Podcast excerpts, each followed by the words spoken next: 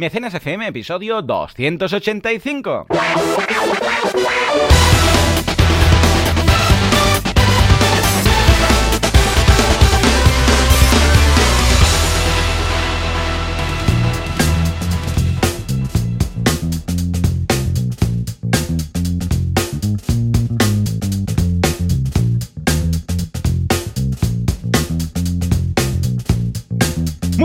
Todo el mundo y bienvenidos un sábado más, una semana más a Mecenas FM, el programa, el podcast en el que hablamos del fantástico mundo del micro gam, que esto es la financiación colectiva, que cada uno lo escribe como le da la gana, pero que si queréis escribirlo bien, pues es crowdfunding. No como cuervo, no como vaca, crowd, crowd, como de muchedumbre, como de mucha gente, como de multitud, por favor. ¿Quién hace esto? Valentí Aconcia, experto en crowdfunding, el número uno. Valentí Crowdfunding Aconcia, que podéis encontrar en banaco.com con V y dos Cs. Y servidor de ustedes, Joan Boluda, consultor de marketing online, director de la Academia de Cursos para Emprendedores, boluda.com. Y si todo va bien, al otro lado del cable, de la fibra, del frío y de todo, tenemos a Valentí. Muy buenos días. Muy buenas, ha llegado el frío. Ha llegado Sí, el frío de repente, oficialmente Oh a mi casa también. Estoy ahora grabando, no tengo la cale puesta y de verdad, porque si la pongo yo, claro, los que están durmiendo van a Eh, sudar, eh, tampoco es plan. Pero ¿eh? Valentí, Valentí, nada que ver con los mecenas que Oh. grababas en Helsinki, como mínimo. ¿Dónde era? Madre ¿Nebraska? mía, Helsinki. en Girona. Sí, ¿cómo lo, de- cómo lo decíamos aquello? Era, oh, es verdad, era el polo, Alaska o algo así, el Polo no Norte. Sé, o- no sé, pero ¿te acuerdas? El frío que tenías frío ahí. ahí. ¿Y Sí, cuando sí. grababas en Girona en el coworking, este, Sí, ¿cómo se llama? ¿El coworking o cómo Sí, era? eh, Cooking Girona. Cooking Girona, Y- que estabas arriba de esas escaleras chungas. Sí. que tenía que tenías una sala, que era una nevera, que podías poner ahí toda la comida y se conservaba sin neveras. Era brutal, ¿eh? De verdad, qué frío que hace en Girona. bueno. Y, y parece mentira, porque son ciento y poco kilómetros con respecto a donde vivimos, ¿no? cierto. Pero hace un frío, de verdad. Sí, sí, sí, y se nota. Cuando va subiendo, en Cataluña pasa esto. Cuando va subiendo para los Pirineos, cada vez hace más frío, más frío, más frío, más frío. Y al final estás a cero grados y ya está. Totalmente, totalmente, es una locura. Y los que estamos más cerca del Mediterráneo, claro, tenemos un clima mucho más suave. Sí, señor, sí, señor, esto es por la de esto térmica, la ¿cómo se llama? Tiene un nombre, ¿eh? Es que el, el mar actúa como regulador térmico. Sí, La como regulador. Sí, sí, sí, sí. Es curioso. Pues me acuerdo también de ese mítico día en el que estábamos grabando y una señora te dijo, porque tenías, entonces sí. era, era, era verano y estábamos grabando ahí todo efusivos y se escucha que estoy, que, que- te calles ya. Sí, sí, fue buenísimo. ¡Pesado! ¡Que te calles! Yo, de, vale, vez en vale, cuando, ok. de vez cuando la, la deberíamos poner. ¡Que te calles ya! ¡Pesado! Pero aprendió esa señora de crowdfunding, ¿eh? Sí, sí, aprendió muchísimo. Es que no somos nosotros de, de hacer un podcast de ASMR, precisamente. No podemos, no podemos, Somos de, no ¡Ey, podemos. y esto y lo otro! Y no sé qué. Sí, y desde sí, ese día grababas con la ventana cerrada. ¡Ay, ay! El frío, el frío. Escucha, El Valentín, frío. Sí, dime, dime. Muchas novedades esta semana, pero sobre todo la principal es que la semana que viene tenemos la maratón. Ojo, eh, la maratón para los niños que tengan todos juguetes, todos los que no pueden disfrutar estas navidades. O sea que, eh, ya lo sabéis, a las 12 del mediodía, el día 12, pues vamos a estar aquí durante 12 horas hasta las 12 de la noche. O sea que... Dándolo todo. apuntároslos, apuntároslos. ¿m? Lamaratón.org. Un crowdfunding, de hecho, en, en vivo, que luego mantendremos pasada la maratón para todas aquellas personas que mm, se la han perdido y quieren eh, aprovechar pues para hacer un, un donativo, ¿eh? Será guay, ¿eh? Valentín, no tenemos evento Muy este guay. año, pero tenemos una maratón, escucha, va a estar al nivel, ¿sí o no? Totalmente. Y además, apetece mucho, es lo que tú dices, porque Mm. ha sido un año muy de estar en familia, en tu familia nuclear, Sí, y no ver. El otro día lo decía, es que lo pensaba, es que echo de menos, pues el emo, por ejemplo, Ay, sí. Hacer algún que otro taller que a veces hacíamos juntos fuera. Estas cositas de contactar, conectar, ver a gente, lo echas de menos al final. Y oye, está muy bien hacer el evento de la maratón porque ahí estaremos conectando durante tanto tiempo y compartiendo. Al final es una parte importante de nuestro trabajo también, que este año, desgraciadamente, no hemos podido hacer tanto como nos ha gustado. Ay, sí, ay, sí. Pero bueno, eh, pasa nada, ya sabemos que habrá más años, habrá más crowd days, habrá más de todo. No os lo pierdáis. Valentí, esta semana en boluda.com, pedazo de curso de atención, vender en Amazon. Vender en Amazon. Ojo, eh, que es muy chulo este curso. ¿Por qué?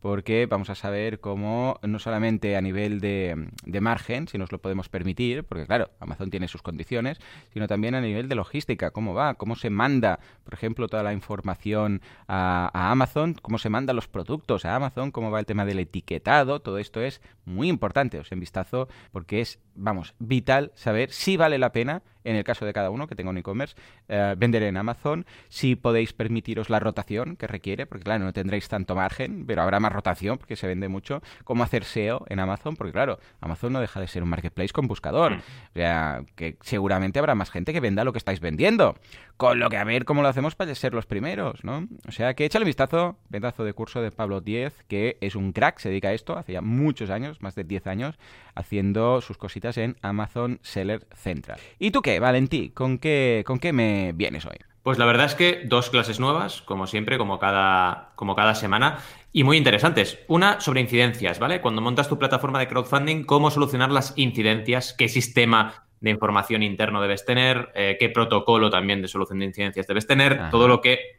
implica tener una web o tener una plataforma, en este caso, de crowdfunding propia. Y en segundo lugar, la clase que he dado yo esta semana, ya sabéis que la otra la da Alberto González y ahora pasaremos a otro nuevo curso que también hará él.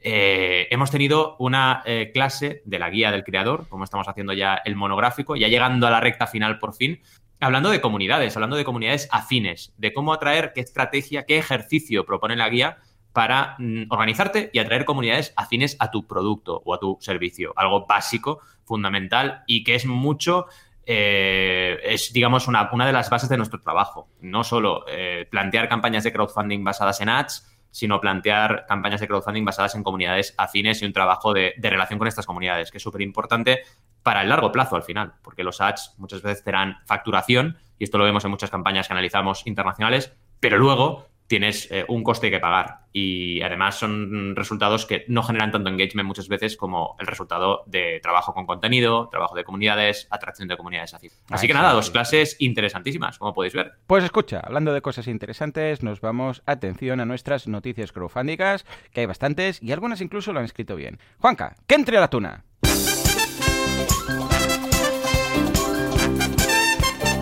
Vuelve el crowdfunding, mal escrito por supuesto, a la vanguardia. Y es que estos medios generalistas...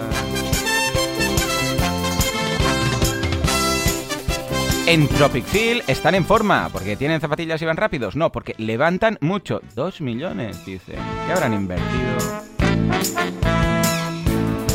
Y el neobanco español, todo esto es de las fintech, ¿qué pasará con las fintech? ¿Va a petarlo o va a petar? En todo caso, ojo, BCN10 la peta de momento con crowdfunding.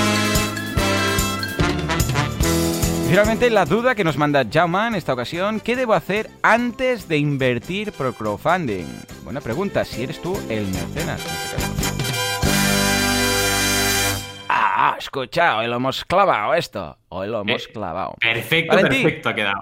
Sí, sí, sí, ha sido perfecto. Eh, me interesan los tres titulares, o sea que vamos a empezar con este crowdfunding, que, suena, bien pero está mal escrito, de la vanguardia. primero es nuestro clásico ya, nuestro clásico que no puede faltar cada tanto. Oye, cada vez, si os fijáis, sale menos, ¿eh? Cada vez sale menos el crowdfunding mal escrito, pero o no, en noviembre de 2020 hemos tenido a finales, casi en diciembre ya, hemos tenido el regreso del crowdfunding que sería, eh, bueno, fundado eh, masivamente. Sería la traducción, que no es crowdfunding, pero bueno. Y es como lo define la vanguardia. Básicamente habla de pymes y startups acceden al doble de financiación a través de crowdfunding, queriendo decir crowdfunding. Eh, luego ya empiezan a escribir bien. Y te hablan de datos que también nos pueden parecer interesantes y por eso traemos la noticia, no solo por el gazapo. Básicamente hablan de esos 135,3 millones de euros en financiación a través de plataformas de inversión colectiva, de crowd equity y crowd lending. Claro, aquí otro pequeño matiz, señores de la vanguardia.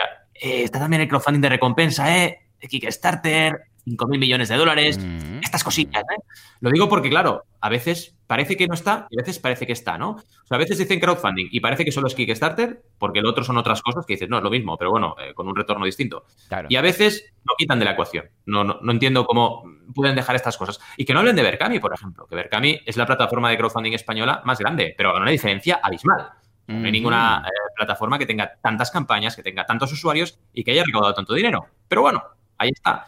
Después, ¿qué hablan? Hablan de eh, Acción, un estudio que ha hecho eh, Ramón Tremosa, eh, dirigido por Ramón Tremosa al final, y también de todo lo que han hecho ellos en crowdlending, que han sido 22 mm, empresas, que no está nada mal. Al final, 22 empresas, claro, pensad que el crowdlending, cada campaña que se hace, tienen una recaudación media bastante más alta que un crowdfunding de recompensa, ¿vale? Así que está muy bien.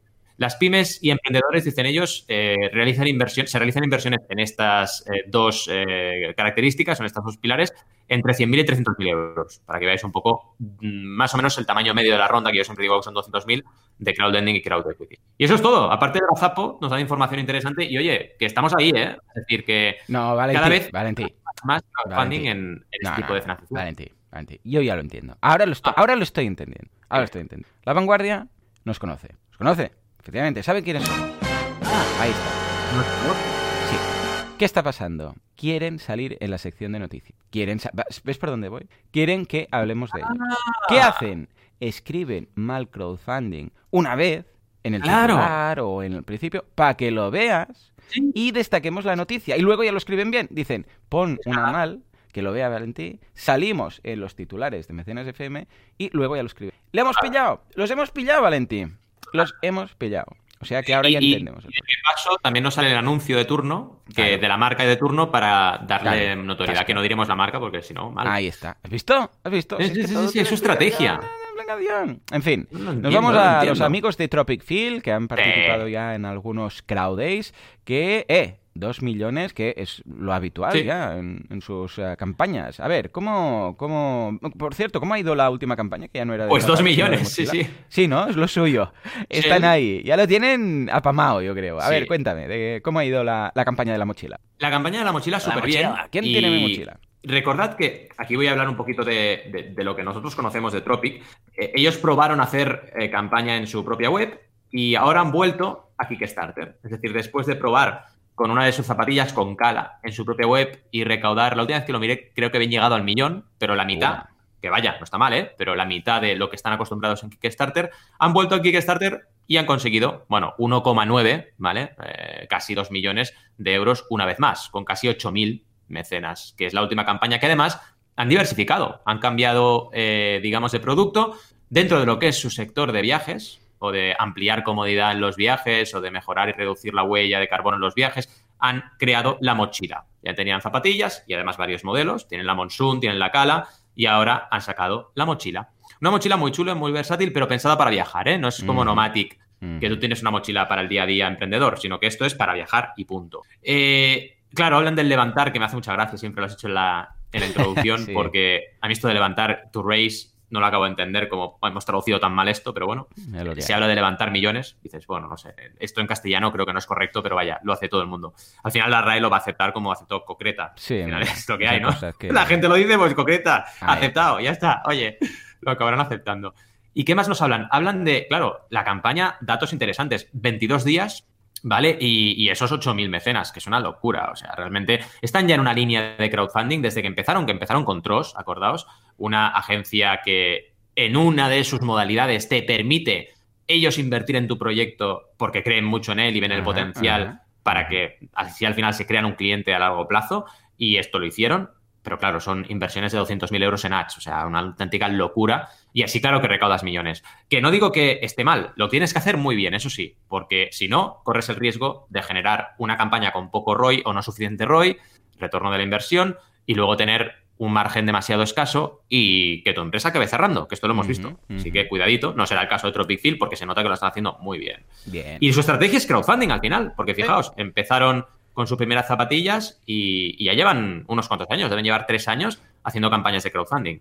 Sí, porque mira, se fundó en 2017, así que son tres años ya de crowdfunding y un montón de campañas. Cuatro en Kickstarter y una fuera de Kickstarter. ¿Qué te parece? Lo veo muy bien y además es ya su metodología de lanzamiento, como es el caso de Nomatic y muchos otros. O sea que si les funciona, tienen la comunidad, les gusta, validan y tal, pues adelante con ello. Eh, muchos tipos de crowdfunding vemos. Eh, ya no a nivel de recompensa, inversión, no sé qué, mm. sino que sería otro tipo de clasificación que podríamos hacer, que sería de necesidad o de... Eh, seguramente sacaríamos más, pero uno sería el de necesidad, es sin esto no lo lanzamos, y el otro sería de lanzamiento, pero que sí que lo podríamos pagar. Es de hecho un canal para anunciar y para darlo a conocer de difusión. ¿Vale? Entonces, claro, es eh, recompensa igual, ambas cosas, pero los objetivos Total. son muy distintos. Porque, claro, estoy seguro que ya podrían hacer esta campaña y que ya deben tener, en muchos casos, el producto hecho, pero que simplemente están esperando hacerlo por crowdfunding para hacer ruido. O sea, que también está bien, como técnica está bien.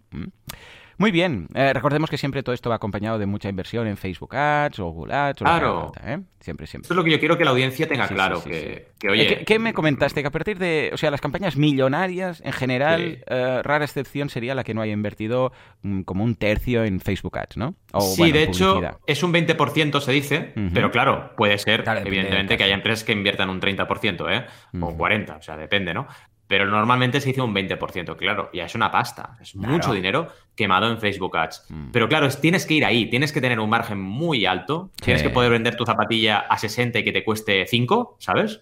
Porque si no, es que no salen los números, no salen los números. Eh, invertir tanto para facturar, cuidado, que no son beneficios. Es lo que quiero que tengáis claro. Dos millones de facturación, no beneficios. Entonces luego, claro, paga todo lo que tienes y a ver si te salen los números. A ver qué, Eh, a ver qué. Ir con cuidado. Bueno, va, bancos nuevos. Mira, justo antes hablábamos de estos eh, Finetec y estos bancos virtuales y tal, y resulta que uno ha dicho, ¿sabes qué? Voy a, voy a pedir la pasta, porque claro, para ser una entidad eh, y tener la licencia de entidad de dinero electrónico, esto se tiene que pagar, se tiene que pasar por caja. Y han dicho, lo vamos a hacer por crowdfunding, a ver qué tal. ¿Y qué? ¿Cómo ha salido el experimento? Pues muy bien, esto es curioso, ¿eh? Para tener dinero o para generar dinero hay que tener dinero. O sea, es lo que hay.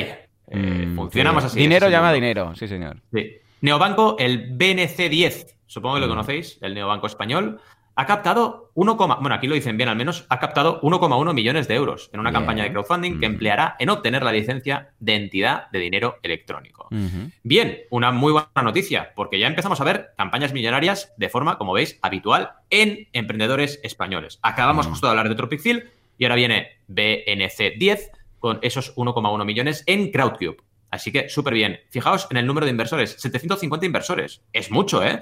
Para una campaña de Crowd Equity, eh, 700 y pico inversores, es una auténtica pasada. Sí. Y han trabajado, y esto es interesante, junto al fondo de capital riesgo Atina Ventures. Esto lo hace mucho Crowdcube, de decir, oye, hay una parte de la ronda que la cubre un fondo de capital riesgo y la otra parte que viene por Crowd. Y esto es súper interesante y que lo hagan cada vez más. Esto ya lo hacían cuando yo estuve colaborando con ellos estrechamente en 2014. Ya empezaban a trabajar este, este tema. De hecho, estuvimos reunidos en ESADE con ESADE Ban. Anda. Y mira. sí, sí, sí, estuvimos con Fernando Zayo hablando con ellos Mm. para, para plantear este tipo de colaboración, ¿no? Y es interesante también los datos que da del proyecto. Y aquí una reflexión. Hablan de que han superado ya los 50.000 usuarios. Mm. Cuando nos llega gente, mucha gente, ¿eh? y nos pregunta sobre, oye, Crowd Equity, cada semana, un montón de consultas. Quiero hacer Crowd Equity. Lo primero es ver cómo estás hoy, porque si no estás facturando, si no tienes usuarios, si no tienes una capacidad de generar eh, cash flow, es muy difícil que una plataforma como Crowdcube ahora, o Seeders, o cuando se fusionen lo que salga de ahí, te lo acepte. Porque es que ellos están buscando el retorno de sus inversores. Y cuidado, ya no es fácil que lo consigan. Aún estando facturando y aún siendo una startup que estás en marcha, puede ser que cierres al cabo de dos años y que no retornes nada a los inversores. Entonces, claro, imagínate ya una persona que dice, tengo una idea. Bueno, pues tienes una idea, pasa antes por Kickstarter, haz una campaña de recompensa y luego hablamos. Esto lo hemos dicho mil veces, pero es bueno volverlo a recordar. ¿Qué te parece? Yo creo que está súper bien esto, ¿no? Y además que tener Muy un bien, muy neobank bien. ahí Lo único mola, que, mola. que encuentro mucho en este tipo de banca electrónica es que muchos, incluido BCN, eh, BNC, perdón, siempre me sale. Sí, me pasa igual que a ti. BNC10 es que no aceptan ah, cu- cuentas corporativas de empresas. ¿eh? Exacto. Y claro, es de esos puntos que dices, bueno, a ver, si es que precisamente eh, yo si abro uno será precisamente corporativa. Con lo que, 100%. bueno, de momento sí, para quizás para autónomos y tal, pero para empresa de momento no, no lo puedo utilizar. Pero aparte de esto, bien, a ver, yo, yo la verdad es que no utilizo ninguno de estos bancos, porque básicamente, porque te digo algo, tampoco me ofrecen algo... Te explico. Una cosa es subir porque eres un... eh, o sea, subir al tren este porque es un heavy user, ¿vale? Mm. o porque realmente o, adaptar cualquier tecnología porque te soluciona algo, ¿vale? Pero en mi caso, hacer un cambio a uno de estos bancos electrónicos, primero que no puedo porque yo necesito una cuenta corporativa, pero aparte, aún no hay ninguno que me ofrezca algo que no pueda hacer yo con el banco en el que estoy. Sea pues CaixaBank, sea el BBVA, sea cualquier... O sea, no hay nada que digas, ostras, es que puedes hacer esto, ¿vale? Es decir, que no me mudo, cuando alguien se cambia de servicio, hay dos motivos. O porque está muy mal con el que está, o porque hay algo en el nuevo que no puede hacer con el anterior, ¿vale? O sea, o por placer de tener lo, lo nuevo o por dolor de lo que tiene en ese momento, ¿vale? Mm. Esto lo pasa a mucha gente con Windows, que quedó de Windows hasta Con Windows quedó y- claro, sí, claro, sí. y se pasó. ¿Por qué? Porque era Pe- Apple era mucho mejor, no, porque Windows es que no lo soportabas ya. Ya era de, de- esto igual que las relaciones, o te vas porque te enamoras de otra persona o porque ya no aguantas a tu pareja, ¿vale? Cuando Mm. Sí, se rompe una. Esto es lo mismo, hay los dos motivos, ¿vale? Algo te gusta más o ya no te gusta lo que tienes. Entonces, en mi caso, no hay ninguno de ambos, o sea, ni lo estoy pasando muy mal con mi banco, normal, una relación, a ver, con mi banco tampoco tengo mucha relación, o sea, mm, pongo ahí el dinero, me ingreso yo mi nómina, ya está, si es que tampoco es que los vea Mm. mucho, o sea, me, me ven una vez al año como máximo porque tengo que hacer o sea, alguna firma de estas tontas que dices esto lo podría hacer online, pero vamos, sí que cambio algún correo cuando tengo alguna duda, pero ya está, ¿vale? O sea, tampoco es que tengo una relación ahí de amistad con mi banco, me conocen, Total. sí, hombre, vale, oye, Joan, ¿qué tal? ¿Cómo va todo? Pero, pero ya está, ¿vale? Y tampoco hay en estos bancos algo que diga, oh, es que puedo hacer Sí, es esto. brutal. ¡Qué Hmm. guay! ¡Qué, qué, qué! O sea, entonces veo que hay un poco... No me atrevería a decir burbuja, porque no es una burbuja. O sea, tampoco están flipando aquí, que están prometiendo cosas raras. Pero sí que hay un hype in- injustificado. O sea, me refiero a que eh, injustificado desde el punto de vista del no de ellos que les hace mucha ilusión hacer todo esto sino nuestro decir oh el N26 o el mm, el- este otro cómo es el británico El Revolut. el Revolut, esto. El Revolut eh, BNC. Ya, pero ¿qué, qué, qué tiene? No, porque las comisiones. Bueno, a mí tampoco me cobran comisiones. No, pero yo tengo una app. Bueno, yo tengo, también tengo una app. No, es que puedo enviar. Sí, yo también tengo Bizum. O sea, no hay nada. Mm. a- a esta, ojo, eh, en estos momentos. Ya Estamos a, ¿qué día es hoy? 5, 5 de diciembre de 2020. No hay nada que me ofrezcan especial. Tu dinero es como tú quieres. Vale, de acuerdo, estoy leyendo la web. ¿eh? Una cuenta basada sí. en proteger lo que es tuyo sin comisiones, la letra pequeña. Pues tampoco comisiones. Letra pequeña habrá en algún lado cuando tenga que firmar seguro. Empieza a gestionar tu dinero de, total, eh, de forma totalmente gratuita y segura. Bueno, vale, lo de, lo de gratuita también lo estoy haciendo en mi banco, incluso me pagan un interés por tenerlo ahí. Y supongo que será segura. Dudo yo que uno de los bancos, uno de los grandes bancos, pues no tenga una web segura. Es tu Mm. dinero y tú decides, una vez más, también decido en mi cuenta, y gestiona tu, di- tu dinero sin dolores de cabeza, esto también lo tengo. Ábrete cuenta en cinco minutos, mm, ya la tengo abierta, no hace falta hacer nada. Cuenta Iván con Iván Español, también lo tengo. Gratuita, también lo tengo. Sin comisiones, también lo tengo. Tarjeta física prepago Mastercard, eh, sin costes de mantenimiento, también lo tengo. Transfiere dinero a cualquier entidad, también lo tengo. Retira dinero en cualquier cajero, también lo tengo. Notificaciones instantáneas, lo tengo. Paga con tu móvil, lo tengo. Comparte tu cuenta con quien quieras. Eh, sin permanencias, lo tengo. Hablamos claro, todavía hablamos claro. Con transparencia, gestor también me bastante bien. Tu privacidad está garantizada, también. ¿Cómo puedes ingresar el dinero? Transferencia, yo la tengo, con ingresos instantáneos. Estoy repasando su web, ¿eh? Lo Sí, tengo. sí. Directo de tu fuente de ingresos, me lo tengo. ¿Cómo puedes pagar? Con tarjeta y con móvil, también lo tengo. Dice con Apple Pay y Google Pay, también lo tengo. A ver, ¿cómo puedes compartir dinero? Una cuenta para dos, también lo tengo. Pagos sociales, divide y paga eh, con los, también lo tengo. De hecho, hay mil aplicaciones en esto. A ver, voy bajando. Maneja desde tu dispositivo, también. Voy bajando. Viaja y muévete sin ocupaciones, también. Tu dinero seguro, supongo que estará seguro, ¿no? Acceso Exacto, con huella no, dactilar, también. Notificaciones también. Congela tu tarjeta y quédate tranquilo cuando te vayas de viaje también. Ah, estamos para ayudarte también. Tu dinero, tu... O sea, fíjate, a ver, Mm. he repasado toda la web. No hay ningún ah, moment, no hay ninguna propuesta de valor diferenciada. Lo único que me transmite es un pelín infundado, ¿eh? Totalmente, seguramente, pero un pelín menos de eh, seguridad. O sea, me transmite un pelín más de inseguridad que, por ejemplo, trabajar pues, con, con CaixaBank o con el, sé, el BBVA o con uno de estos grandes bancos, incluso Bankia. ¿eh? ¿Por qué? Porque dices, pues estos quiénes son. Claro, ahora han hecho crowdfunding, pero son estos tres, y estos tres, solamente estas tres personas detrás. de- O sea, el hecho de eh, infundado, repito, ¿eh? seguramente error por mi parte, pero el hecho de no, no tener un banco detrás con miles de cuentas, el Banco de, de España, todo, eh, eh, me transmite lo mismo, pero un poco más inseguro. Repito que seguramente es un, pre- un prejuicio mío, mío, ¿eh? pero no me transmite, si aquí dijeran, es que, Joan, puedes hacer esto y me dijeran algo, que, diría, "Ah, no me digas que puedo hacer. e-". Pero aquí básicamente me dicen lo mismo que tienes, pero no lo puedes usar para cuentas corporativas, eh, por aquí, tema nóminas y cuadernos de pago y domiciliaciones, no sé si lo voy a poder hacer, pues tampoco, supongo que no.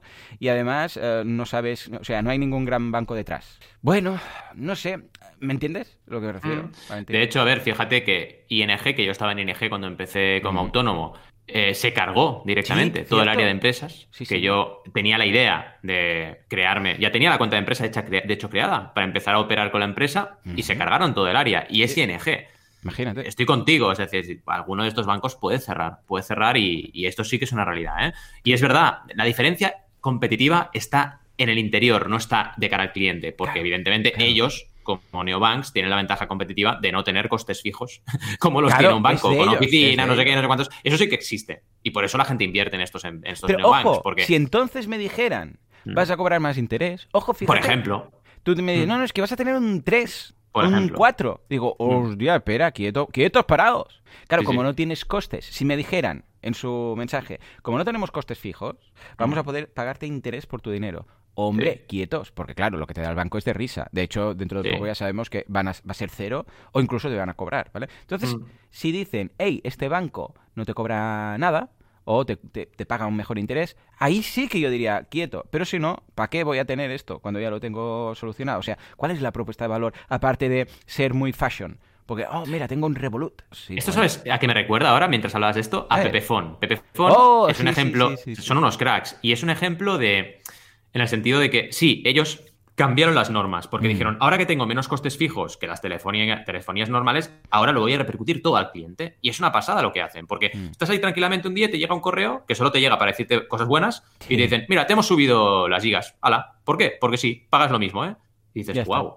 Sí, ¿Por sí, qué? sí, Porque tienen este enfoque de todo lo que yo pueda volcárselo al cliente se lo vuelco. Y son unos cracks. Y esto yo creo que llegará. Lo que tú acabas de decir llegará. Llegará un día que estos neobanks dirán, vale, ahora empiezo a repercutir al cliente porque tengo que competir y tengo que ganar cuentas. Si no, me voy a ir a la garete directamente, ¿no? Ahí está. Es que sí, ahora están viviendo de la novedad. Ah, Sí, novedad, pues venga. Es eso. Pero es esto se va a acabar. novedad. Porque tú repasas la propuesta de valor y dices, "Sí, ya lo tengo todo. O sea, Hmm. yo quiero algo diferenciador, si no, ¿para m- mudarme? Y Además, que no tengo la de empresa. Entonces debería tener Exacto. la de empresa en un banco y la personal en otro banco. Y entonces No tiene transferencias sentido, y todo. "Ah, Venga, yo lo tengo todo ahí, ventanilla única, entro, cambio de usuario. Ahora tengo una empresa al otro, hago un una transferencia es instantánea. Eh, claro, esto sí lo tengo dividido entre, un, entre dos bancos. Es un- esto es un Cristo, ¿vale? Mm. En fin, pues bueno, este es mi, mi punto de vista. Ya os digo, ¿eh? que seguramente hay algunos puntos que serían discutibles, en mi, mi punto de vista, pero sobre las Finetec, todas estas cosas y las tarjetas y no sé qué, no entiendo el hype, no entiendo el hype. Es algo que ya podemos hacer, lo que pasa es que, no sé, quizás lo visten como de novedad. Y algunas personas se piensan que es novedad cuando esto ya existía. Igual, no sé, alguien que piensa que, ah, sí, esto no estaba y ahora lo puedo hacer. No, no. Y además, eso sí, está bien que esté todo esto porque los otros se ponen las pilas. ¿eh? Todo, cuando Sí. sale esto, los otros dicen, no, ahora vamos a tener el Bizum, quietos, quietos, que ya os lo ponemos. No, ahora vamos a poner esto. O sea que en ese sentido hace. m- La competencia bien, es buena, ¿eh? Sí, sí. totalmente. Bueno, va, ahora sí, nos vamos a la duda de Jauma. Eh, por favor, Juanca, ruido de, de algo, lo que quieras. Que nos dice, tengo unos ahorros eh, que para diversificar mis inversiones y ayudar a desgravar, estoy considerando invertir en proyectos de startup. Soy profesional en una empresa multinacional del sector de la transformación digital. He visto tus vídeos, habla de los de Valentí, sobre crowdfunding en YouTube. ¿Qué pasos me aconsejas antes de invertir? Me preocupa especialmente el seguimiento y evolución de la startup una vez se lanza con su proyecto. Es muy buena pregunta la que hace Sí. Jauma, porque yo no invierto en, en crowdfunding de inversión precisamente por esto, porque no hay mercado secundario, porque no sé qué es lo que va a pasar, porque queda un poco... eh, ¿Cómo lo diríamos? Eh, a ver, si, si realmente, por lo que he notado, inviertes en alguna de estas empresas, no es precisamente para los dividendos o para recuperar la inversión a, medio plazo, sino porque crees un proyecto y lo quieres o bien apoyar moralmente o esperas que esto crezca mucho y a largo plazo y escucha, mira, acabe un día saliendo a bolsa o un día te lo puedas vender, pero claro, no para hacer trading precisamente porque sabemos que no hay, precisamente no hay mercado secundario. Y este es mi punto de vista. Si algún día veo una empresa muy, muy, muy prometedora y en la cual yo quiero contribuir simplemente pues porque le veo un potencial interesante y tengo dinero que me sobra y que no necesito y que se podría perder, en ese caso sí, seguramente podríamos ayudar a esa, esa empresa, pero si no, nunca me ha llamado la atención este tipo de, de crowdfunding, ¿no? Valentí, venga, en este caso de Llama, ¿cómo lo ves? Mira, empiezo. Tu intro ya ha respondido muchas de las Mm. dudas de Jauma porque ha puesto un poco los puntos sobre las IES en muchos aspectos. Empiezo por el tema más delicado y más tradicionalmente criticado del equity crowdfunding con razón, que es el tema del mercado secundario. Aquí Seeders ya está en ello. De hecho, Seeders ya abrió un mercado secundario hace cosa de, yo te diría, medio año, un poquito menos. eh, y llevan ya 522 compañías que han tenido compraventa en su mercado secundario, 8.800, casi 8.900, vaya, compradores y vendedores, y 8,7 millones de pounds transferidos, ¿no? O, digamos, comercializados. Así que ya están ahí, ¿eh? Ya están ahí, ya pueden hacerlo en Reino Unido y si ves, evidentemente, como opera desde allí, pues puede hacerlo en todo el mundo. Y esto lo vamos a ver todavía más bestia cuando se fusionen con Crowdcube, ¿vale? Así que esto ya está aquí y lo vamos a vivir. Lo que pasa es que es un mercado secundario, claro, mm, regulado de una forma distinta, porque son mercados secundarios de sus propias inversiones. En este caso, claro, de momento tenemos las de Seeders, pero cuando se unan con CrowdCube tendremos todas, que son muchas ya, y se podrá hacer un compra-venta. Aquí, por ejemplo, tenemos, hablando del tema, a Revolut. Es uno de los de, las empresas que se han, se han financiado con Crowd Equity y ahora puedes comprar y vender, bueno, ellos eh, puedes vender tus participaciones y otros las pueden comprar en esa, en esa beta del mercado secundario. Esto es un punto importante porque, claro, reduce riesgo o puede aumentar el potencial de liquidez de tus inversiones. Porque si no tienes eso, es lo que dices, Juan, te lo quedas y ¿qué pasa? Si no hay una ampliación de capital, si no hay una compra-venta porque viene otro y compra las participaciones porque hay una ampliación, pues tú te quedas a dos velas. Tienes que esperar que haya dividendos si los hay. Eh, relacionado, ahora vamos a la parte negativa, ¿no? ¿Qué pasa? Hay riesgo pero ¿qué pasa? Eh, es que no hay riesgo en otra inversión de startups. No, es la misma. Si tú quieres invertir en startups, que es un poco tu pregunta, vas a comerte riesgo, eh, inviertas donde inviertas, porque es que es así. La startup, por definición, tiene un riesgo alto. Entonces, si ya quieres ir ahí, porque claro, ya lo sabemos, esto igual lo dice mucho, el binomio riesgo-rentabilidad, que ya nos lo dijeron en la carrera, Claro, si tú vas a asumes riesgo, también puedes tener rentabilidades más altas. Si vas por ahí, oye, perfecto, el Crowd Equity te va a dar mm, una herramienta para hacer seguimiento, una herramienta para entrar en empresas jóvenes con un enfoque eh, completamente eh, digital, cosa que es interesante. Y ya quieres además eh, pues un profesional de, de, la IT, de la transformación digital, esto te va a gustar. Eh, a partir de ahí, ¿riesgo lo, reduces? No, eh, es el que es. O sea, te lo vas a comer con patatas, inviertas donde inviertas, si te metes en startups. Si quieres reducir esto, pues vete a crowdlending, que tiene un riesgo mucho menor y una rentabilidad menor también, y ya está. Es una, hay maneras de invertir con menos riesgo y también puedes hacerlo con crowdfunding. Pero si no, te recomiendo que sí, que pruebes. Yo, a ver, ¿yo qué hago? Yo invierto en las empresas que asesoro. Claro. al final yo de equity, pues haré a lo mejor tres, cuatro o cinco campañas al año, pues invierto. Pero porque conozco muy bien los casos, sé quiénes son, he hecho 8, 9, 10 reuniones con ellos y bueno, creo en el equipo y invierto. Por un mm. tema de política también mía de empresa. Pero, y esto es bueno. Así que bueno, una buena manera también de trabajar es guiarte un poco por la gente que ya estamos conociendo los casos más de cerca, conocemos el equipo, hemos, nos hemos reunido con ellos, hemos hecho una especie de mini auditoría, te puede dar seguridad. Lo que sí te puedo decir es que hacer crowdfunding de inversión no es fácil. Es decir, tienes que cumplir una serie de requisitos, tienes que pasar por muchos filtros y no es pim pam, ¿vale? Así que en ese sentido es seguro y serio el sistema. Ahora, claro, riesgo hay, evidentemente. Sí, señor. Siempre, siempre, ¿no? Y además que es, aparte del riesgo, es el tema de no poder vender las acciones en un momento claro. dado. O sea, la participación que tienes no puedes hacer. Tú vas a bolsa y tú inviertes. Mm, dices, hay un momento que dices, mira, he soñado hoy que esta empresa se iba a pique. Pues ningún problema, me lo vendo.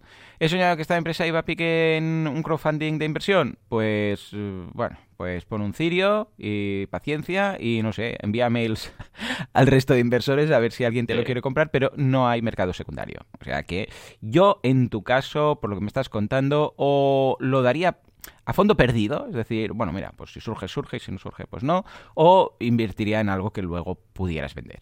O sea que hay que dar. Bueno, de hecho, ojo, nuestra cartera de inversión que hicimos en, en el programa, mira, a ver cómo va, cartera... Mira, a ver cuánto estamos ganando. Que vino Paco Lodeiro, nuestro asesor de bolsa, en el programa. Y mira, un 65% que hemos ganado ya. Ojo, ¿eh? Un 65%. Invertimos 10.000 y hemos sacado ya 16.000 600, 500, eh, ¿vale? Pero esto a largo plazo, estamos hablando a largo plazo, ¿eh? De hecho, la gran mayoría, a ver, teníamos Facebook, Alphabet, que es Google, Apple, Berkshire Hathaway y Ryanair. Y todos han subido 50 y pico por ciento, menos Apple, que ha subido, no, perdón, sí, Apple, que ha subido un 162, luego Berkshire poquito, un 5, porque es muy estable, y Ryanair también un 5. Pero ojo, te digo algo, Valentí, durante este tiempo, que ahora se cumplirá en febrero un par de años, hemos llegado a perder un 18%. O sea, en el mejor de los momentos, mira, en el mejor mejor de los momentos hemos dado a un 68% de rentabilidad. en el mejor. Y en el peor de los momentos, un menos 18. Claro, yo, esto es un experimento, lo hicimos que en 10.000 euros y yo ya, dije, a ver, puestos a invertir, vamos a hacerlo como, lo- como nos lo haría nuestro amigo Paco Lodeiro y ya está, ¿vale? Pero, mira, cuando estábamos... Yo, esto, mira, lo, lo acabo de mirar ahora, pero igual lo miro una vez cada seis meses. ¿vale? Sí, Estos- sí, estos sí, números. acuerdas. sí, sí. Pero, pero claro, ¿qué ocurre? Que si en lugar de mm, 10.000 euros hubiera puesto todos mis ahorros y me hubiera Mm. hipotecado la casa y hubiera puesto todo lo que tal, ah, mm, cuando estaba en menos 18, en ese momento yo hubiera muerto directamente y ahora pues tampoco vería el dinero. ¿Sabes a qué me refiero? Que claro, Sí. mi corazón no aguanta esto, pero ni, ni, o sea, yo no puedo invertir en bolsa en serio porque yo sufriría demasiado, estaría todo el día mirando. Entonces, claro, no, sí, porque me conozco, porque Sí. soy, yo soy, bueno, ambos somos de andar muy seguros. Tanto Sí, tú sí, como yo es, mira, a ver, pues un día haremos el euro millones sabiendo que vamos a perder eh, dos euros o cinco euros o lo que cueste, porque, pues mira, porque estaremos por ahí paseando por un día por, eh, yo sé, pues por Mataró con los mm, que nos habremos visto y habremos dicho, va, venga, hagamos un euro millón. Pero eh, no diremos, vamos a poner todos nuestros ahorros, ¿vale? Con lo que, a ver, está bien, pero, ojo, yo prefiero hacer esto que mm, una campaña de eh, crowdfunding de inversión que, bueno, pues tiene sus, sus límites. Por cierto, os dejo la... Mira, te lo dejo en la... en la- este Sí, lo compartimos. Porque ahí podéis ver, mira, te lo dejo en las en el chat, ¿vale? Aquí podéis ver a tiempo real, esto se actualiza a tiempo real, ¿vale? Una hoja de cálculo de Google con la inversión que hicimos, pues lo digo por si queréis hacerla, eh, pues ahí está.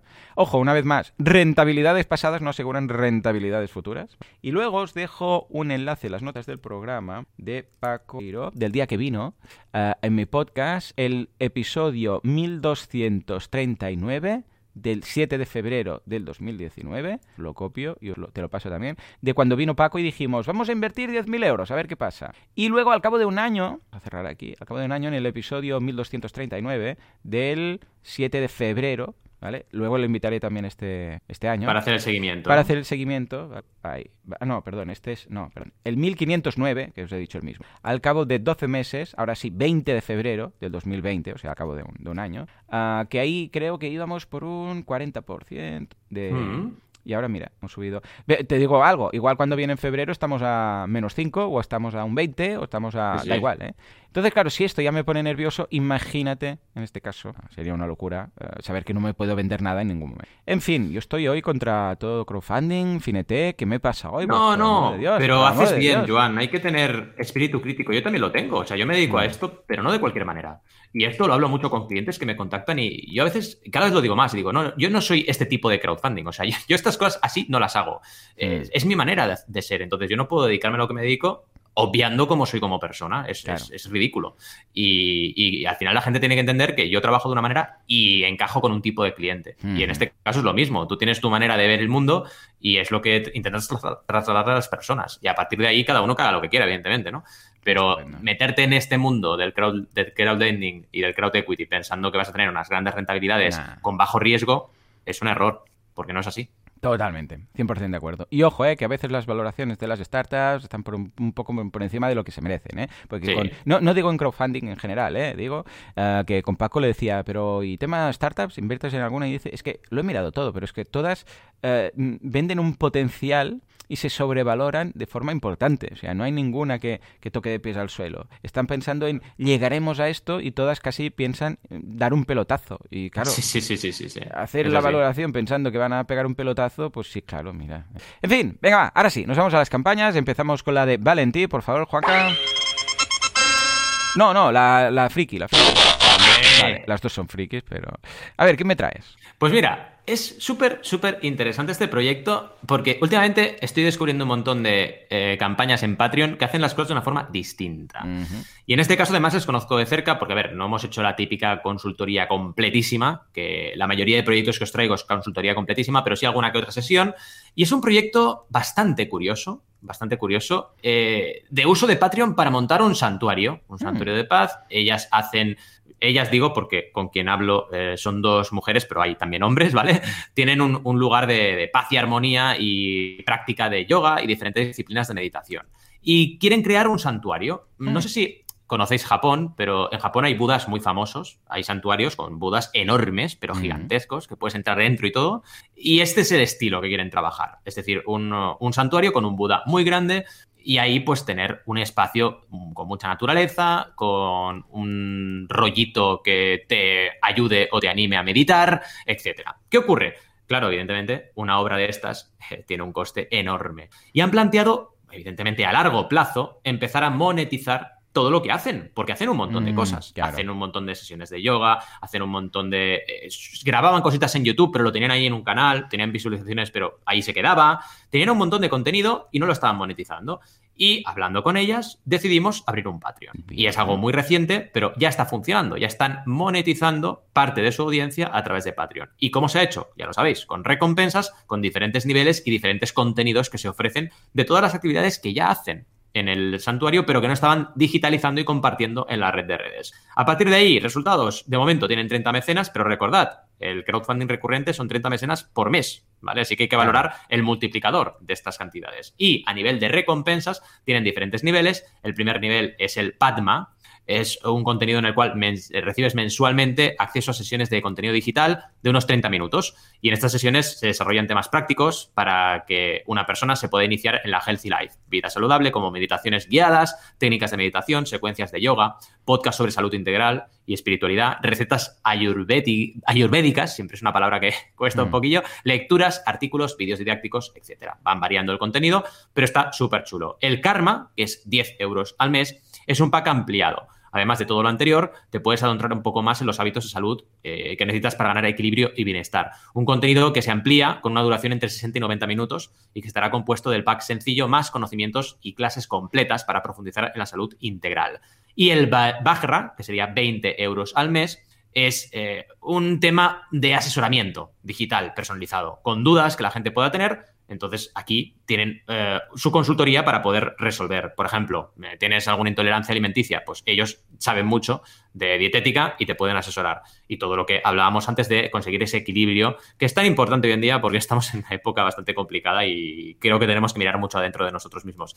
Ratna, 30 euros al mes. Aquí tienes encuentros digitales, grupales, sobre temáticas del pack Healthy Life. Así que estamos ya en un paso más Sí. donde mm, tienes una conexión en directo, cosa que tú este año estás haciendo súper bien, Joan, y es otra manera de interactuar con tu audiencia. Es, oye, en directo, ahora, hablamos, ¿qué tal? ¿Cómo estás? Es diferente que grabarte un vídeo y emitirlo por YouTube. Las dos cosas son diferentes, no digo que Mm. sean mejores y peores, pero hay que trabajar las dos. Y en este caso, con esta recompensa lo haces. Y la de Buda, que son 50 euros al mes, son ya enseñanzas del maestro y eh, mm, descuento en el Rasmi Bienestar. Aquí tienen un maestro, evidentemente, en las meditaciones, y aquí eh, tenemos todo el contenido de ese maestro que lo podemos disfrutar eh, a través de la digitalización que han hecho del contenido. Cosa interesante porque es como, oye, poder entrar en las meditaciones que han hecho durante toda su historia y además el repositorio, porque tienen un montón de material grabado que esto cuando me lo dijeron dije, wow, tienes aquí un activo bestial, Sí, tienes ¿verdad? que ponerlo Sí, en sí, circulación, porque tienes un activo que ya puedes monetizar, ¿no? Em, la verdad es que es súper interesante, es un proyecto complicado, eh, ¿por qué? Básicamente porque, claro, el monto total es muy elevado y, y, claro, va, va, a costar llegar. Pero yo al final la reflexión que hago en estos escenarios es, ¿qué pierdes por hacer crowdfunding? ¿Qué pierdes? Porque si tú lo que quieres es generar donaciones, pues te va a costar más, porque si no das nada a cambio, te cuesta más que si, que si das algo a cambio, eso es obvio. Además, ¿es incompatible? No, tú puedes tener tu cuenta corriente por si alguien quiere donar 25.000 euros, que los done, o sea, no pasa nada, puede hacerlo perfectamente, una cosa no excluye a la otra y son públicos objetivos distintos. Para una cosa es que tú tengas ahí una persona con muchos recursos que haya descubierto contigo pues una manera de meditar bestial y, y esté súper encantado y quiera donar porque le apetece que este proyecto salga adelante, eso claro. es un perfil y otro es el perfil que puedes contactar igual con gente que son yogis que están en, en, en Latinoamérica y que pueden descubrirte y formar parte de tu comunidad y tener un proyecto en común eh, que, bueno, algún día pueden incluso venir aquí y, y disfrutar en España de, de, este santuario que han creado entre todos. Así que son públicos distintos y una cosa que he hablado con ellas mucho es que esto cuesta. O sea, crearte una comunidad, monetizarla y estar generando contenido tiene un esfuerzo detrás, pero mm, si quieres ir por este camino, el crowdfunding solo va a hacer que ayudarte. La duda grande, la duda del millón es mm. hacerlo en Patreon o no.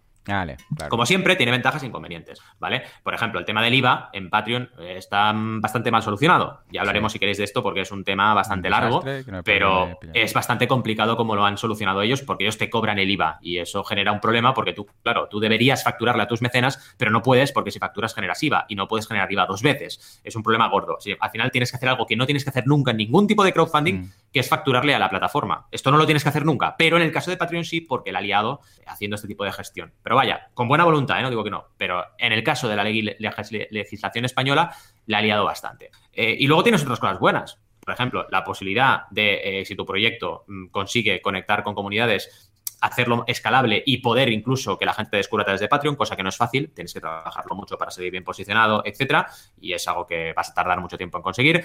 una cosa que es obvia, que es que tienes menos coste de desarrollo a corto plazo, ¿vale? Porque luego también, eh, si tú desarrollas en tu, en tu propia web a largo plazo, ese, esa inversión que haces, pues la vas amortizando, así que también tienes un escenario distinto, pero a cortísimo plazo tú puedes entrar con tus materiales y montarte un Patreon muy rápido y puedes empezar a rodar.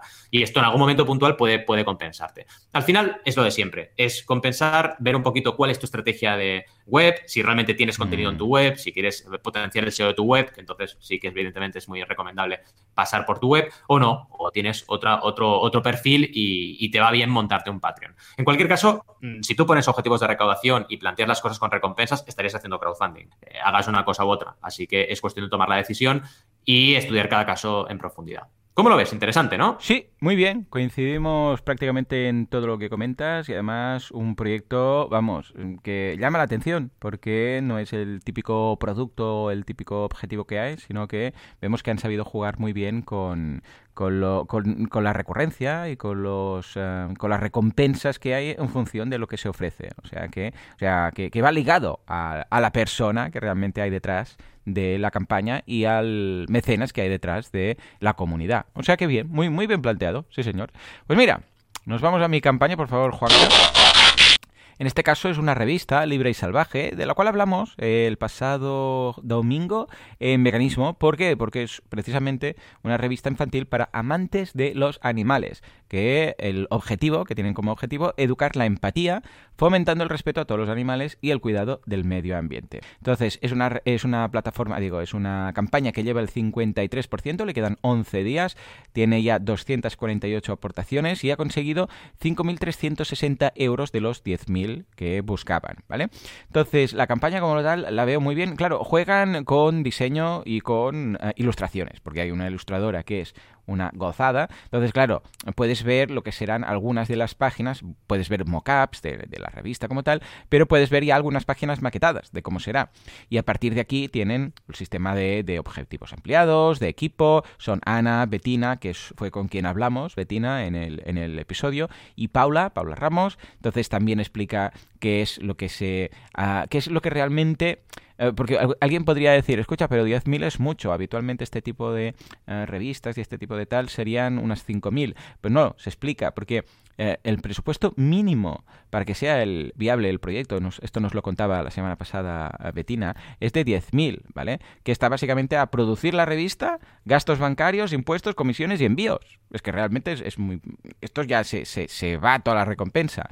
Y luego tienen dos objetivos, de, que sería el, objetivo, el presupuesto objetivo y el presupuesto ideal, de 26.500 y de 35.000. Esto me recuerda un poco al planteamiento de Goteo, me pregunto si quizás hubiera sido una plataforma más interesante, porque ya tienen muy claro qué es lo que, mm, qué es lo que necesitan y qué es lo que tienen que poner y qué es lo que eh, necesitarían idealmente para que incluso la gente se pudiera remunerar, todos los profesionales que forman parte de la revista y que ponen sus horas. ¿no? Luego tenemos el calendario y finalmente podríamos ya pasar a las recompensas, que como imaginaréis está basado en la revista. Son 35 euros la propia revista, que es la suscripción anual más una lámina. Luego 8 euros para... Mm, bueno, pues ellos dicen, échanos una pata, que sería, sería básicamente, pues mira, mm, gracias, el típico gracias, que ya sabéis que lo tengo bastante tirria al tema de las gracias, porque eh, molestan más que otra cosa. A ver, ojo, que yo lo entiendo, a ver, 23 mecenas lo han pillado, ¿vale? A 8 euros son 184 euros, pero vale la pena hacer una recompensa de una campaña de 10.000 euros para recaudar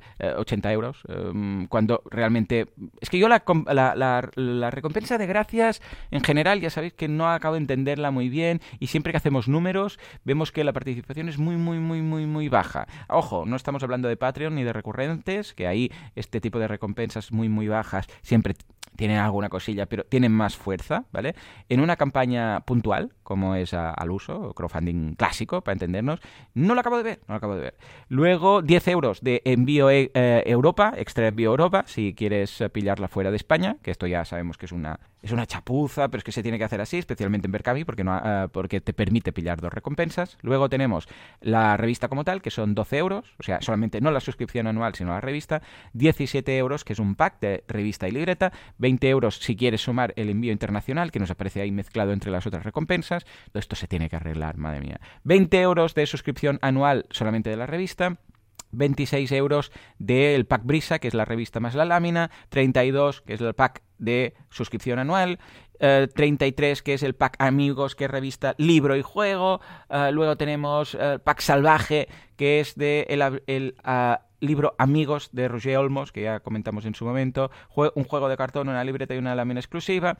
Luego, finalmente, aquí ya pasamos al, al tier de, patrocinios, que está muy bien que la hayan puesto, de 450 euros, que es ah, para empresas, que es para apoyarles en forma de patrocinio, ¿vale? Y además incluirán durante seis meses la marca de la empresa, el logotipo, eh, los soportes digitales que tengan. Y la que se agotó en su momento de 20 euros, que era un pack flash solo durante 48 horas, de dos, mes, eh, dos mecenas, fue esa típica de... Mm, a ver, aquí, ahora lo comentaremos, pero creo que fue uno de los fallos, porque en lugar de limitar eh, una recompensa de Early Birds por número de mecenas fue por 48 horas, pero como no tenían una comunidad suficientemente potente, se, se gastó en 48 horas solamente habiéndola aprovechado dos mecenas. Claro, esto tenemos que saber mm. jugarlo, ¿vale? Esto si eres muy potente, tiene sentido, si no, deja uno de, yo sé, 100 mecenas o de 50 mecenas, y no la limites a tiempo, limítala en mecenas, ¿vale? Pero bueno, y ya está, ¿vale? Y en todo esto han hecho tres, eh, tres actualizaciones. Aquí yo veo algunos, la campaña está muy bien, el objetivo está muy bien, todo está muy bien, pero veo errores de estos septembrinos eh, que hubieran en su momento,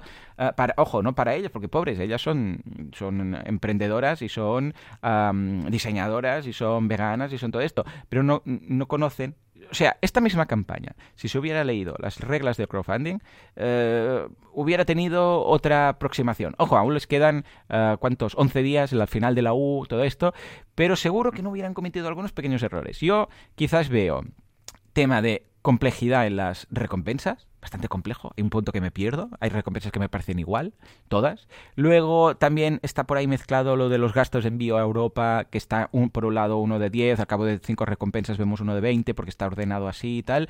Por, por, en este caso hay la destacada, pero el resto está ordenado por precio, eh, que tampoco lo hace muy fácil. Yo soy más partidario de indicar, escucha, esta es la recompensa para España y en principio como sé que voy a tener muy pocas aportaciones de fuera, se añade un extra, que es lo que hicimos en su momento en nuestras campañas, diciendo, si la quieres recibir en otra parte del mundo, uh, tú puedes ahora pillarla, pero luego los portes los pagas tú y puedes poner un enlace, por ejemplo, de correos o de una uh, empresa de envíos y esto es lo que deberás pagar, porque depende de mil cosas. Y limpias un poco el apartado de recompensas, ¿vale? Hay algunas plataformas que ya te permiten ponerlo en la propia recompensa con un desplegable, pero en este caso, como no es, yo las hubiera quitado. Hubiera quitado también la de la pata, o sea, la de 8 euros, ¿vale? No tiene sentido ahí en medio, porque molesta, molesta la, usabilidad.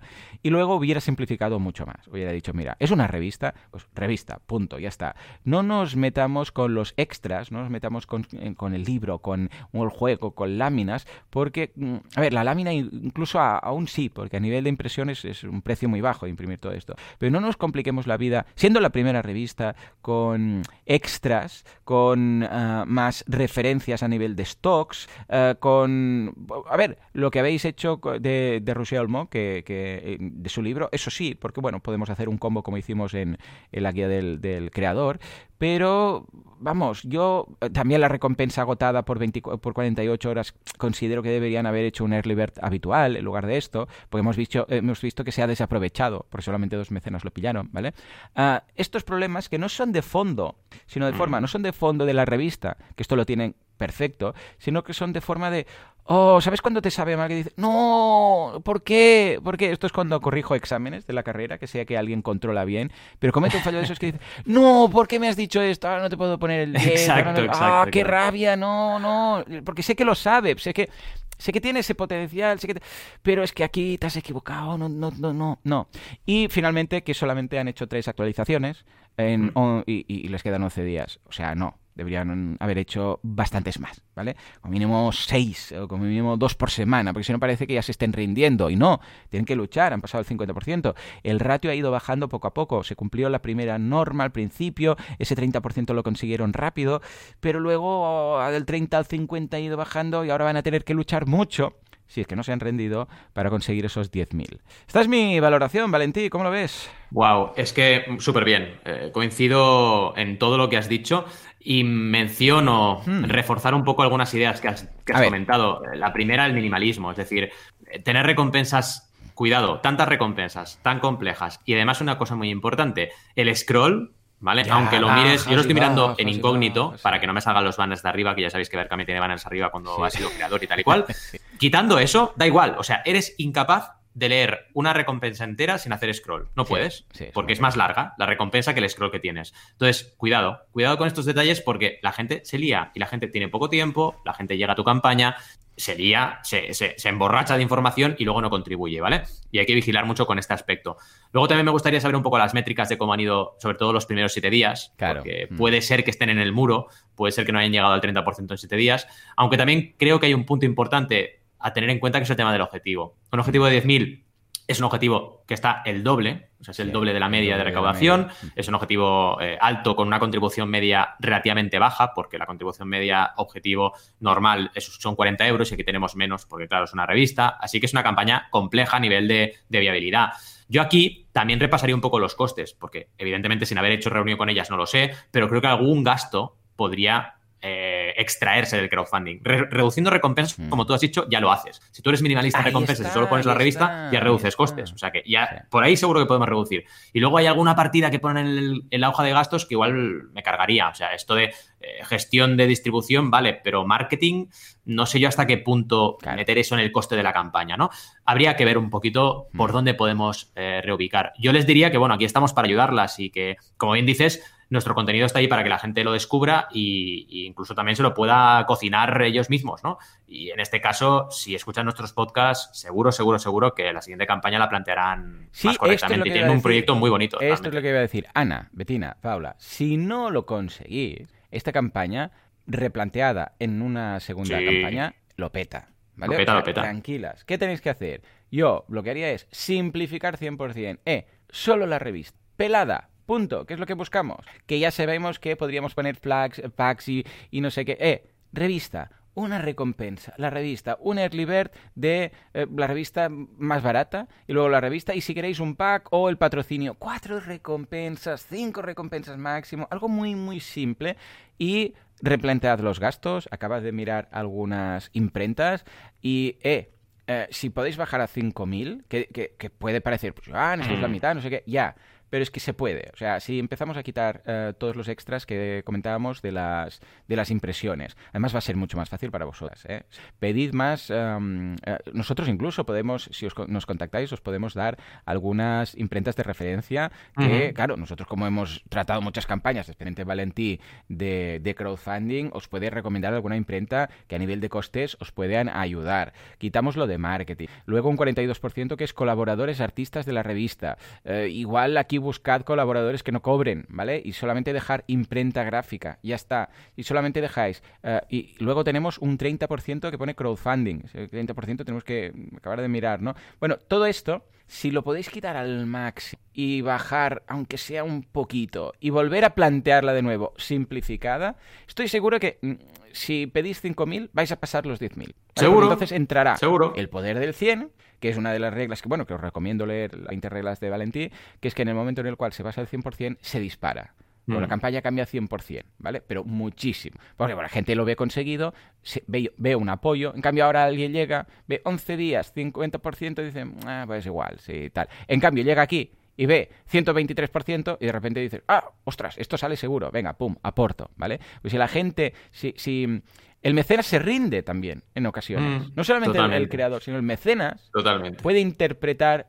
Ah, pero claro, el problema es que si la mitad de mecenas que han mirado la campaña se han rendido, Claro, si todos hubieran participado, ¿qué hubiera pasado? Porque puede, puede parecer mentira, pero porque la gente puede decir, el creador puede pensar, escucha, pero no tiene nada que perder, que haga la aportación y como mm. luego no se cobra, si no se, si no se lleva adelante, pues no pasa nada. Ya, pero el mecenas en muchas ocasiones puede pensar, 11 días, 53%, no lo van a conseguir, ni me, ni me, vamos, es que ni me meto en la plataforma para hacer la aportación. Sí, sí, pero Juan, si hay gente, en Kickstarter esto lo vemos cada día, si hay gente que contribuye y cancela algo que no llega al objetivo, o sea, ¿tú entiendes eso? O sea, una campaña que no va a llegar al objetivo, la gente contribuye y cancela su contribución al cabo de unos días. dices, ¿pero por qué lo haces? Eh, qué fuerte, en serio. Son comportamientos extraños que, yo creo que vienen un poco heredados del e-commerce normal, y la gente es en plan, ah, entro y, ah, no me ha llegado el producto, cancelo. Cosas muy extrañas que demuestra que la gente a nivel global tiene un conocimiento de crowdfunding bajo, que ese es otro punto importante. Todas las campañas, por favor, los que estéis aquí escuchándonos,